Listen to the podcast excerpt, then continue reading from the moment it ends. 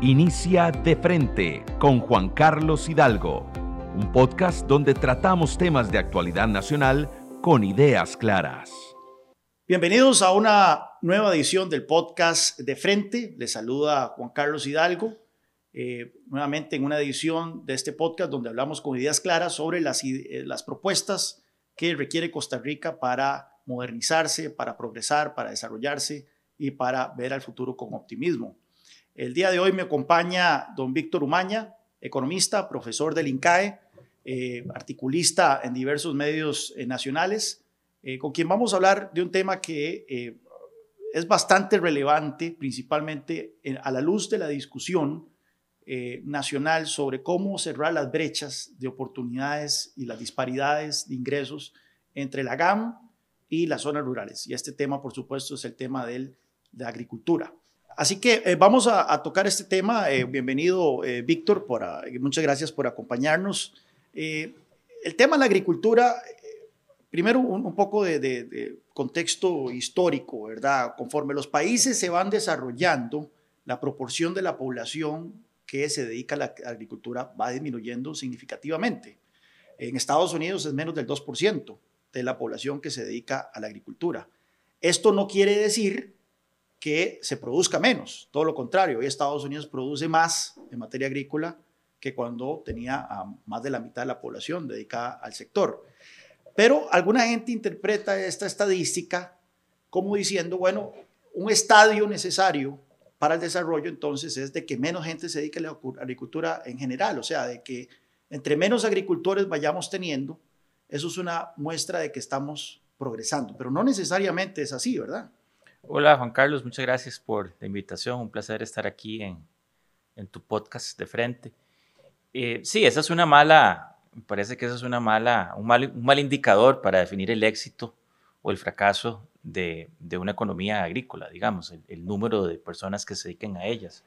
Sí es cierto de que conforme aumenta la productividad de los factores de producción, entre ellos eh, la, la fuerza laboral, la mano de obra, eh, se necesita menos gente en la agricultura. Una, agricultura exitosa requerirá eh, de, menos, de menos factor de producción y uno de ellos es, es la mano de obra. Pero eso no quiere decir que Costa Rica no pueda promocionar la agricultura, una, agricultura competitiva, una agricultura exitosa y sobre todo una agricultura eh, sostenible, sostenible en, el concepto integral de de la palabra sostenibilidad. Ahora bien, eh, a mí me ha tocado recorrer muchas áreas agrícolas aquí de la provincia de San José, Cantón de Turguares, eh, distritos como San Antonio de, Escazú, Salitral en Santana, los distritos del sur de, Desamparados. Y hay una queja eh, generalizada de los agricultores. Los agricultores se sienten abandonados por las autoridades. y no es algo nuevo, esto es algo que, se viene arrastrando de, de muchos gobiernos tiene, tiene razón, tiene asidero esta, esta percepción, porque por otro lado tenemos un Ministerio de Agricultura, se ve que se gastan miles de millones de colones eh, todos los años en subsidios, hay protección agrícola a, cultivos importantes. Eh, ¿Cuál es el estado en este momento de la agricultura costarricense? Bueno, yo creo que, las personas con que vos has hablado, esos agricultores que vos decís, claramente tienen una molestia y una molestia eh, justificada. Yo creo que sí, que efectivamente ha habido eh, un abandono de la agricultura en general en este país. Hay un sesgo antiagrícola en Costa Rica. Yo he escrito bastante sobre eso y ahora podemos tal vez definirlo con mayor precisión. Antes de eso, yo sí creo, Juan Carlos, que uno lo que debe hacer, y sobre todo pues quienes, quienes vayan a gobernar este país, uno tiene que definir realmente dónde es que debemos intervenir, dónde es que se justifica que los gobiernos intervengan. Eh, y, los economistas eh, lo que han identificado son las famosas eh, fallas de mercado. Es decir, que por alguna razón el mercado no funciona bien y es donde es necesario una intervención. Y lo que hoy sabemos, con, sobradísimos estudios ya comprobado por, por mucha evidencia, es que efectivamente la agricultura tiene varias fallas de mercado. Una de ellas tiene que ver, por ejemplo, con eh, temas de eh, el huevo y gallina, ¿qué es primero? ¿Verdad? Es decir, por ejemplo, eh, yo necesito sacar la producción, pero tengo que cruzar el río y no hay un puente. Entonces, yo no produzco porque no está el puente. Entonces, ¿qué tengo que hacer primero, el puente o primero producir? ¿Verdad? Ese tipo de fallas de coordinación, con ese ejemplo sencillo, se dan muchísimo en agricultura. Entonces, eh, es necesario, por ejemplo, que un tercero, en este caso el, gobierno o, o, digamos sus instituciones más sofisticadas o arreglos más sofisticados, público-privados, provean algunos de los insumos o factores de producción o infraestructura que necesita la agricultura. Y en eso me parece que Costa Rica se ha quedado atrás eh, muchísimo, porque te doy un ejemplo muy concreto. Hoy en día, eh, Costa Rica no tiene acceso, los agricultores costarricenses no tienen acceso a los agroquímicos de nueva generación. Esos agroquímicos son eh, más eficientes, son sostenibles, no son dañinos al ambiente, son más baratos, etc. Pero no podemos acceder a ellos porque casualmente eh, mandos medios en los gobiernos desde hace 12 años aproximadamente han imposibilitado eh, poder registrar esas nuevas moléculas. Y recuerdo eh, una frase famosa de un, personaje que trabajaba en el Ministerio de Ambiente y Energía que tenía que ver con la aprobación de los agroquímicos, que, decía, el mejor agroquímico es aquel que no se registra. Y eso está por ahí Anotado, hay un récord. Hay un récord sobre eso. Eh, entonces, claro, entonces el productor hoy está contra las cuerdas porque necesita el agroquímico, no puede acceder a él y el, y el que tiene acceso es mucho más nocivo, es más caro, es más contaminante, no se lo aceptan en otros mercados. Entonces, ese es un, es un claro ejemplo de una falla de coordinación que se podría resolver de un plumazo. Sí, eso eh, literalmente. De un plumazo, eso simplemente es un decreto donde se reconozca eh, como de acuerdo con, los, con, con, la ley vigente en Costa Rica de los acuerdos internacionales que son ley de la República en este país, en donde se reconozca eh, que los, los registros hechos en otros países ya automáticamente pueden, pueden ser aplicados en Costa Rica. De eso hay enorme legislación a nivel internacional y a nivel nacional sobre eso. Lo hemos hecho con las vacunas recientemente, ¿verdad? Aquí no se hicieron test ni, ni, trials de vacunas en Costa Rica, no, aceptamos lo que dijo el la FDA, la FDA o, la, o, la Agencia Europea, ¿verdad? Así que esas son cosas que se pueden arreglar de verdad eh, de un plumazo. Entonces, claro, eh, los agricultores sienten eso, ¿verdad? Otra, otra falla de mercado común en la agricultura es la aversión al riesgo que tienen los agricultores de emprender cosas nuevas. ¿Por qué? Porque el agricultor, cuando debe tomar una decisión sobre si va a hacer algo nuevo, eso implica movilizar sus recursos, movilizar inversión, pasarse de una actividad a otra. Y eso implica un riesgo importante.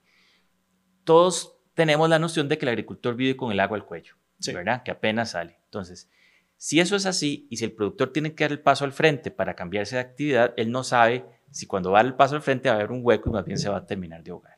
Entonces, esa, esa situación que es común en la agricultura en el mundo y particularmente en Costa Rica, lo que sucede es que haya menor innovación en agricultura, porque hay, hay, hay esa, esa aversión me impide a, yo ser, a que yo pueda ser más innovador. Entonces, ¿cómo se resuelve eso?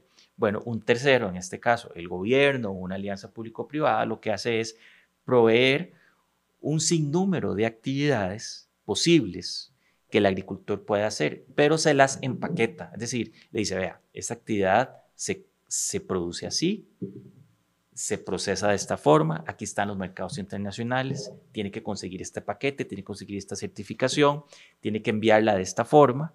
Entonces el, agricultor tiene todas esas decisiones, las ve y ya puede decidir sobre eso. Incluso aquí hablamos de temas eh, que es otra falla de mercado, que son temas del acceso al financiamiento. Bueno, el Sistema Nacional de Crédito eh, de, Claro. El Sistema Nacional de, Crédito. Del Sistema Banca para el Desarrollo. Banca para el Desarrollo, efectivamente. Gracias. Eh, eh, bueno, eh, ahora podemos hablar de eso, pero lo que te aquí te he dado algunos ejemplos de todos, de lo que yo llamo ese sesgo antiagrícola, ¿verdad? Además, asociamos a la agricultura con una agricultura de, apenas de supervivencia, ¿verdad? Y hemos satanizado toda aquella actividad agrícola que sea grande, que sea exitosa, ¿verdad? Entonces, eh, caemos en esa, en esa paradoja, ¿verdad? De que añoramos Añoramos la vida idílica de los agricultores que vemos por ahí en la zona norte de Cartago, pero criticamos con dureza quienes han decidido invertir su capital y proveer empleo en, zonas rurales. Eso, eso me dijo alguien en una visita a, a Salitral de Santana. Me dijo, mira, es que hay dos tipos de agricultor, ¿verdad? Está el agricultor campesino, que es esa visión idílica que, se, que, que se ha romantizado, ¿verdad? en, el, en, la psique nacional. Y está el agricultor empresario, que se ve, a sí mismo como empresario. Y él me dijo, la gran mayoría de los agricultores queremos aspirar a ser, queremos dar ese salto de ser campesinos a ser empresarios. El problema es que ese, en esa transición, entonces, en donde se empiezan a enfrentar todos estos obstáculos. Así es. Y mira, y yo lo que creo y estoy, estoy convencido que nuestra agricultura puede ser más competitiva de lo que es, porque aquí hay que ser... ¿Cuál es el estado de la agricultura en este momento? Mira, yo creo que es un, es un sector pujante, es un sector que demuestra que aquella agricultura que está vinculada con los mercados internacionales es totalmente exitosa. Costa Rica es lo que es hoy porque tomamos decisiones hace 200 años de vincularnos con los mercados internacionales, porque nosotros éramos la economía, la colonia más pobre del imperio español, eso también está completamente eh, estudiado, eh, y em, decidimos sembrar café, y, decidimos que había que exportar ese café porque no nos íbamos a tomar los, los, los 25 mil viejos de esa época no se iban a tomar el café que, nos que, estábamos sembrando. Decidimos hacer nuestra primera concesión de obra pública, que fue el Ferrocarril del Atlántico, para sacar ese café. Con eso, además, empezamos a, exportar banano. Eh, y posteriormente... Y esto está una alegoría, esto está representando nuestro hermoso billete de cinco colones. Eh, exacto. Eh, y, lo que te quiero decir es que, entonces, la importación de conocimiento, tecnología, eh, migrantes que vinieron a cambiar el desarrollo del país, este, el Teatro Nacional, la electrificación de San José, todo eso se hizo por la agricultura y con la agricultura. Llevamos, teníamos un ferrocarril interoceánico electrificado. En, en 1928 electrificamos el, el, tren al Pacífico que si uno, además, esto tiene otras, otras del tren podemos hablar otro día, ahí tenemos visiones enfrentadas, este, pero yo creo que si, si, uno hace esa extrapolación de lo que hicimos, por ejemplo, a, principios del siglo XX y lo que hemos hecho ahora, dan ganas de llorar, ¿verdad? Porque eh, le, le, hemos temido a, a tomar decisiones porque vemos que los costos en el presente son muy altos, pero no vemos, no vemos las ganancias en el futuro. Pero me desvié. Eh, la agricultura después salvó a Costa Rica en su momento más crítico, que fue la crisis de la deuda de los 80. De nuevo, ahí un sector agrícola con muchos, con muchos sesgos en su contra, logró diversificarse, logró atraer inversión extranjera directa y eh, rápidamente, en cinco o seis años, volvió a dinamizar la economía costarricense y nos sacó, sacó a más de la mitad de la población que estaba en pobreza la sacó de la pobreza, eh, ya para principios de los años 90. Entonces la agricultura sigue ahí y hoy, si, uno revisa las estadísticas de Procomer, que salieron ayer, eh, vemos cómo el sector agrícola rompió todos los récords ahora, incluso antes de la pandemia, en medio de la situación que está. Entonces, volviendo a eso, yo veo una agricultura exitosa, pero además veo un sector de la agricultura, aquella que no se ha logrado consolidar, que no se ha logrado vincular con los mercados internacionales, que sigue eh, dependiendo de la protección para sobrevivir, a esa agricultura le hemos condenado a la pobreza. A la subsistencia. A la pobreza, claro. Eh, y eh, no, hemos, no hemos tomado decisiones valientes para sacar a esta gente de la pobreza. Y esta gente se merece cosas mejores. Los agricultores merecen que sus hijos tomen decisiones para estudiar y ojalá regresen a la, a la agricultura. Pero decime vos, ¿Cuál papá, cuál mamá va a querer que sus hijos sean agricultores para que sean pobres? Ninguno. Entonces tenemos que darles todas esas herramientas para que creemos una agricultura general en Costa Rica que sea competitiva, que pueda ser una agricultura incluso de pequeña escala, pero competitiva. Ahora tenemos muchos nichos de mercado que podemos eh, acceder con, con tecnologías de pequeña escala. Sí, porque eso es un mito, de que la única agricultura competitiva tiene que ser de gran escala. Por supuesto, por supuesto que es un mito y, Costa Rica claramente lo ha demostrado, porque Costa Rica es un país pequeño. Si, si, si, digamos, las grandes escalas nuestras son pequeñas en cualquier otro lado, ¿verdad? Eh, pero lo que yo sí creo es que es posible, pero hay que eliminar esos sesgos eh, que, todavía existen, porque para mí, Juan Carlos, uno de los principales problemas de este país es, es esa división que vos hablaste al inicio entre lo, el urbano y lo rural. Eh, y yo creo que esa desatención de las costas, de las fronteras, nos, va, nos va a castigar o nos está castigando eh, en, muchos ámbitos, sobre todo el ámbito político. Empecemos eh, con, con, esas herramientas que hay que darles a los agricultores y empecemos con el tema del crédito, que es un tema que, que está muy presente. Hablamos del Sistema Nacional de Banca para el Desarrollo. Eh, la agricultura está representada en la gobernanza del Sistema Nacional de Banca para el Desarrollo, pero parece que los recursos se están concentrando más bien en los grandes agricultores y no necesariamente en la gente a la que estaba, para la que está diseñado el sistema, que son los pequeños y medianos. Ok, eh, déjame irme un poquito atrás para, digamos que podamos hablar de financiamiento en la agricultura. Sí, porque no solo es crédito. Exactamente, eh, exactamente. Entonces yo creo que sí, eh, es necesario revisar qué es lo que estamos haciendo para promover el financiamiento de la agricultura en general. financiamiento yo lo diría en dos. Hay una parte, digamos, el crédito tradicional y la otra tiene que ver con inversión, cómo movilizamos inversión en la agricultura ya habiendo definido eso, ok, entrémosle al crédito, después entramos a los temas de inversión. Costa Rica ha tratado de consolidar ese sistema banca para el desarrollo, que no es un banco en sí mismo, ¿verdad? Es, es un... banca de segundo piso. Es como una banca de segundo piso con diferentes componentes. Eh, una parte de eso tiene, tiene una gobernanza que vos aludís, eh, ahí hay representantes del sector agrícola, hay representantes del sector industrial también, y hay eh, representantes del gobierno. ¿verdad? Y ese sistema para banca, de banca para el desarrollo es un sistema incipiente eh, que creo que eh, a punta de prueba y error ha ido mejorando. Yo creo que el sistema ha ido mejorando.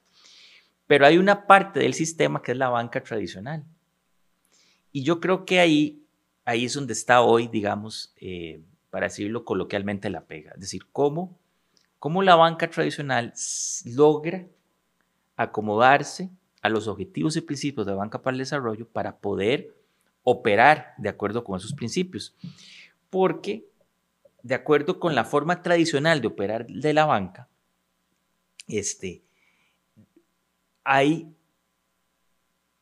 un sesgo a la OIC. Eh, eh, exacto, he, utilizado la palabra sesgo un montón de veces, pero es que hay un sesgo enorme.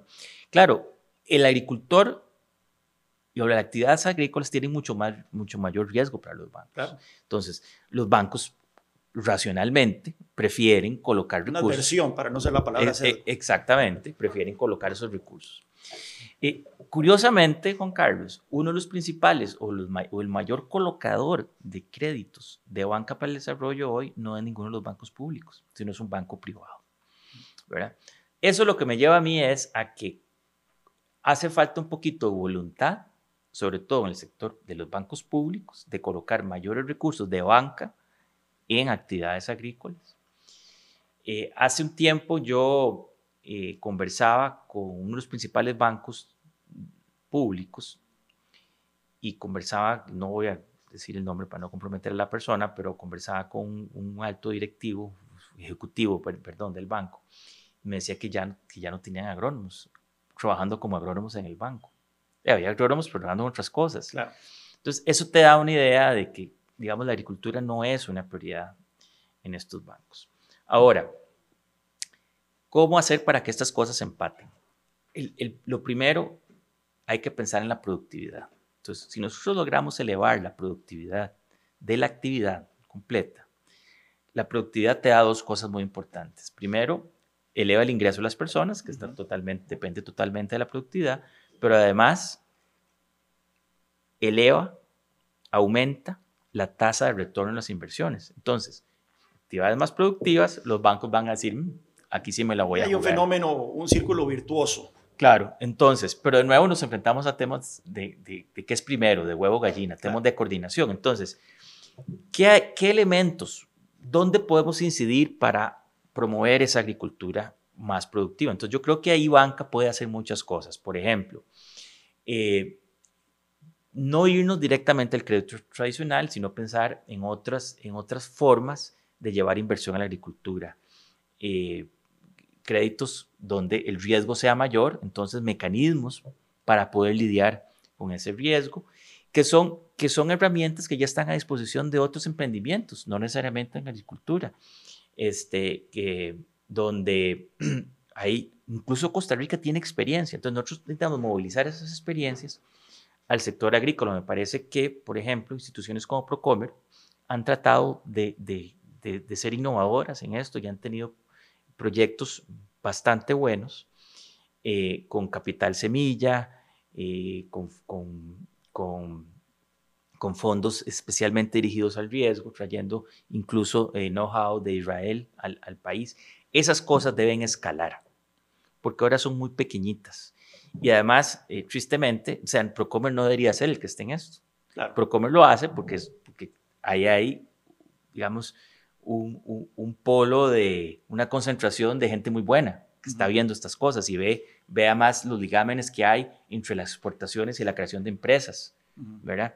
Pero idealmente deberíamos tener este, más gente y más instituciones buenas eh, promoviendo este tipo de programas que combinen asistencia técnica, que combinen asistencia para el financiamiento, que donde haya recursos y que eh, pongamos a funcionar a los muchos funcionarios públicos que creo que hoy no están haciendo lo que deberían hacer. Sí, entonces estábamos hablando de eh, crédito, ¿verdad? Eh, también está el elemento inversión, ¿verdad? Y usted ha hablado también de, así como se atrae inversión extranjera para otras industrias, atraer inversión extranjera para la agricultura. la otra herramienta es el tema de la innovación, ¿verdad? La tecnología. Mencionábamos anteriormente de que hay 15 años de que no se aprueban nuevas moléculas para agroquímicos, pero eso eh, no es la única ni, ni, la más importante que se puede, incluso que se puede decir de herramienta tecnológica que este, no, se, no se ha eh, puesto a disposición de los agricultores. Ha habido también, para seguir abusando del término sesgo, ha, eh, ha habido también un sesgo contra la introducción de cultivos modificados genéticamente, ah, ¿verdad? Eh, mientras que el resto del mundo, en Sudamérica, ¿verdad? Los, las cosechas son récord, ¿verdad? Porque ahí tienen eh, arroz modificado genéticamente y demás. Aquí, eh, más bien las municipalidades, ya casi que todo el país está con declaratorias de, de, libres de transgénicos, ¿verdad? Lo cual simplemente es, es una... Es un saludo a la bandera, es decir, eso no, no, no tiene ninguna validez legal. Pero bueno, mira, sí, el tema de la inversión creo que, que, es importante que lo, que lo destaquemos. Costa Rica ha resuelto, volviendo a usar estos términos más técnicos, fallas de mercado importantes que dificultaban la atracción de inversiones a ciertos sectores. Te doy un ejemplo. Costa Rica, a principios de los 90, había traído algunas empresas de dispositivos médicos. Esas empresas hacían procesos muy simples en el país. Por ejemplo, eh, bolsas eh, para sueros, eh, mangueras, cosas que son digamos, importantes, pero son insumos para la industria médica que no, se, no, no nunca entraban al cuerpo. Más del lado de la maquila, entonces. Sí, sí, puede decir. sí, sí. Eh, digamos que no eran invasivas, la vida de las personas no dependía de ese, de ese aparato, en fin. Con el tiempo nos fuimos eh, sofisticando, hicimos cosas mejores y, y, entramos a otra categoría de productos. Ahí pasamos a hacer prótesis. Eh, Marcapasos. Eh, no, todavía, todavía no. Este, o piezas para marcar, pero no digamos todo el aparato completo, en fin. Pero llegó el momento en que necesitábamos, para, para dar el salto siguiente, ya los aparatos más sofisticados, aparatos del que depende la vida de las personas, aparatos que entran al cuerpo, necesitábamos unos servicios sofisticados de esterilización. Claro. Pero en Costa Rica no había una empresa esterilizadora. ¿Por qué no había una empresa esterilizadora? porque no se fabricaban ese tipo de aparatos que requerían esterilización. El dilema del huevo y la gallina. Entonces, ¿qué hizo, ¿qué hizo Comercio Exterior y CINDE? Fueron y se trajeron a la empresa esterilizadora y le dijeron, vean, necesitamos que se establezca en Costa Rica y yo le prometo que le voy a traer los clientes para que usted esterilice aquí. Y pum, y se trajo. ¿Ok? Entonces, hubo una intervención directa del Estado, una intervención pura y dura. A los que no les gustan las intervenciones, pues es una intervención pura y dura. ¿verdad? Fuimos y nos traemos la empresa y le ofrecimos un mercado. ¿verdad? Un mercado y le, ofrecimos extensiones y todo, y aquí está. Y ¡pum! No, entonces no vino una, vieron dos empresas. Y se establecieron en Costa Rica y nos pudimos traer todos esos negocios al país. Entonces, Costa Rica logró solucionar una falla de mercado y ahora eso opera muy bien. ¿Cuál es el costo marginal de traer la siguiente empresa de dispositivos médicos? De casi que cero. ¿Por qué? Porque la, la empresa de dispositivos médicos que no está en Costa Rica no está en nada, porque todas las demás empresas ya lo están aquí. Aquí tienen sus competidores, tienen sus proveedores, tienen otros mercados, tiene, tienen el know-how, tienen personal. Lo que se llama un cluster. El cluster funciona. Entonces creamos el cluster. Entonces, muy bien. Bueno, lo mismo, mismo, mismo hay que hacer en productos agrícolas. Exactamente lo mismo. Ahora, ¿qué es lo que pasa? La agricultura tiene especificidades, ya vimos que tiene mayores riesgos, ¿verdad? Ya vimos que tiene todos estos sesgos que mencionamos. Bueno, entonces, ¿qué? Hay que intervenir para hacer eso. Hay que hacerlo de forma explícita. Entonces, como tenemos un CINDE atrayendo esa inversión, necesitamos otra entidad que haga lo mismo, pero para la agricultura. Yo creo que CINDE se ha especializado mucho y en buena hora, pero necesitamos invertir recursos hoy para traer esa, esas inversiones a las zonas rurales. ¿Y por qué esto es importante, Juan Carlos? Porque usted sabe bien que usted que ha desfilado por todo el país, hablando con agricultores, buscando alternativas de solución, usted lo que sabe es que el peor flagelo de las zonas rurales es el desempleo. Exacto. Y necesitamos darle empleo hoy a las personas, hoy, hoy. ¿A cuáles personas? A las que con costos terminaron la primaria y que no van a poder ir a trabajar a un centro de servicios empresariales, que no van a poder venir a trabajar a, a, una empresa de dispositivos médicos en San José, que no pueden trabajar en hotelería porque no, porque no hablan inglés, a lo sumo van a ser los jardineros. Pero esa gente merece un trabajo honesto, un trabajo digno de acuerdo con sus, con sus capacidades hoy.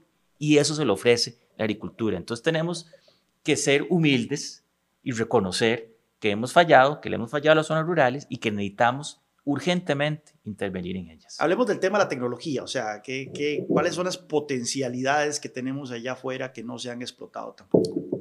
Ve, Costa Rica es un país en la franja tropical, compite con otros 50 países del mundo que están en esa franja tropical. Este, ese, eso, digamos, ya nos predispone a cierto tipo de actividades. Exacto. ¿Verdad? Y la, también la geografía montañosa. Y una geografía montañosa, con que llueve, llueve mucho en algunas partes, en algunas épocas del año, es muy seco en otras, en sí. Y además ahora tenemos el problema del, cambio climático, también. ¿verdad? Eh, el cambio climático no queda otra que eh, adaptarse a él. Tenemos que adaptarnos. Entonces yo creo que Costa Rica tiene varias cosas a favor. Primero, tenemos una plataforma comercial envidiable que puede mejorar, pero podemos exportar sin pagar aranceles a los principales mercados del mundo. Yo creo que al 90% del, del, comercio mundial, por ejemplo, ¿verdad? Estados Unidos, China, Europa, ¿verdad? Este, además, Costa Rica tiene eh, recursos tecnológicos a la mano, pero que no los hemos podido volcar directamente sobre la agricultura. Mira, Costa Rica es sede de varios institutos científicos de reconocida digamos, de, de clase mundial. Tenemos al CATI, tenemos a la Earth, eh, tenemos al IICA. Este, tenemos centros de investigación en las universidades públicas muy buenos, muy buenos. Pero ¿qué es lo que pasa? Hay una desconexión entre lo que hacen estas, estos centros con, lo, con lo, las necesidades de los agricultores.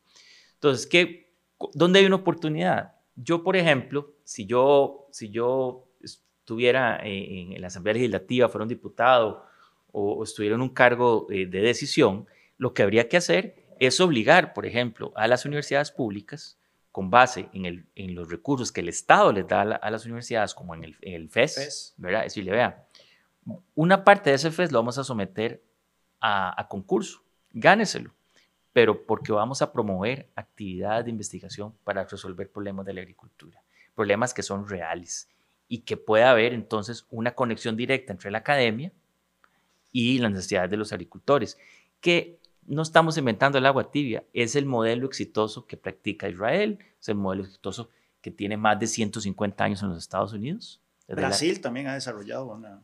En BRAPA, es, es, una institución pública directamente vinculada con la agricultura. Por cierto, ahora que, que hablas de, de organismos genéticamente modificados, en BRAPA es uno de los principales eh, desarrolladores de organismos genéticamente modificados.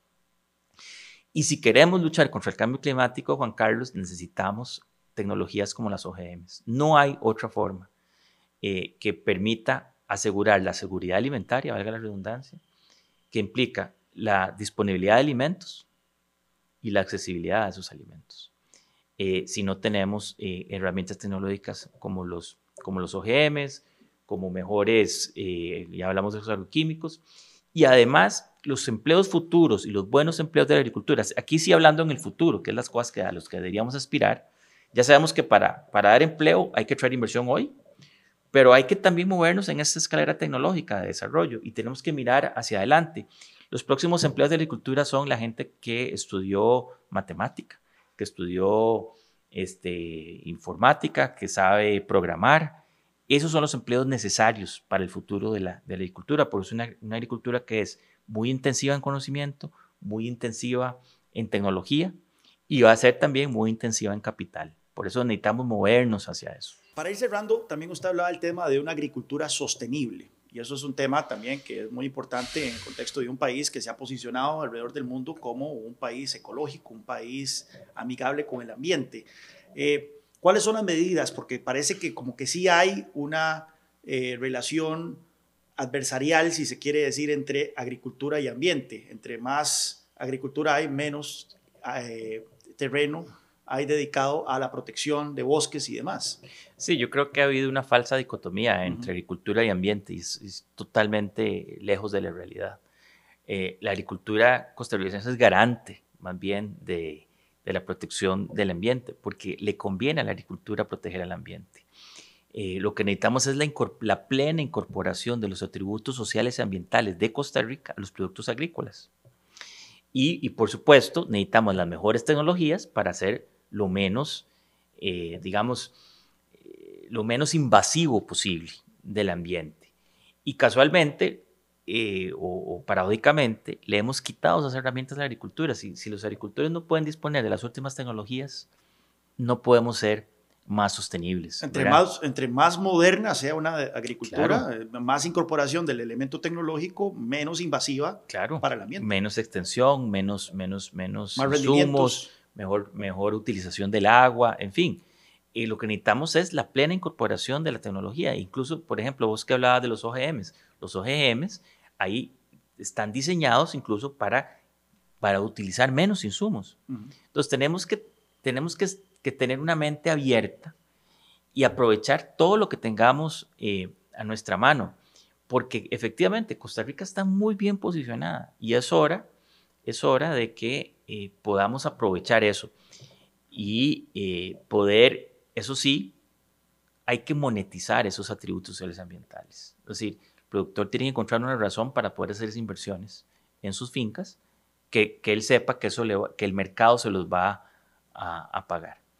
Bueno, Víctor, ha sido una conversación fascinante, eh, yo creo que bastante optimista del, del, estado de la agricultura. Efectivamente es un, es un, es un sector vibrante que ha forjado la identidad del costarricense, ha forjado nuestra historia a lo largo de 200 años, eh, pero que tiene un potencial enorme y que deberíamos entonces pensar a ese siguiente paso de escala, ¿verdad? Pensar en esa agricultura moderna, esa agricultura productiva, esa agricultura intensiva en tecnología y en conocimiento. Eh, y yo creo que eso es lo que tenemos que enfocarnos en los próximos años eh, en materia de apoyo al sector, apoyo en crédito, apoyo en inversión, apoyo en, innovación, apoyo en tecnología y por supuesto ya la plataforma internacional que usted menciona ya existe, así que ya el mundo literalmente es nuestro límite. Muchísimas gracias Víctor y gracias a ustedes por acompañarnos en esta edición del, podcast de frente, eh, donde comentamos con ideas claras las soluciones para tener una Costa Rica moderna, una Costa Rica eh, productiva, una Costa Rica eh, que le brinde oportunidades a todos sus habitantes. Espero que nos acompañen la próxima semana. Muchas gracias. Gracias por acompañarnos. Esto fue De Frente con Juan Carlos Hidalgo. Desde ya estamos preparando el siguiente episodio para tratar temas de actualidad nacional con ideas claras.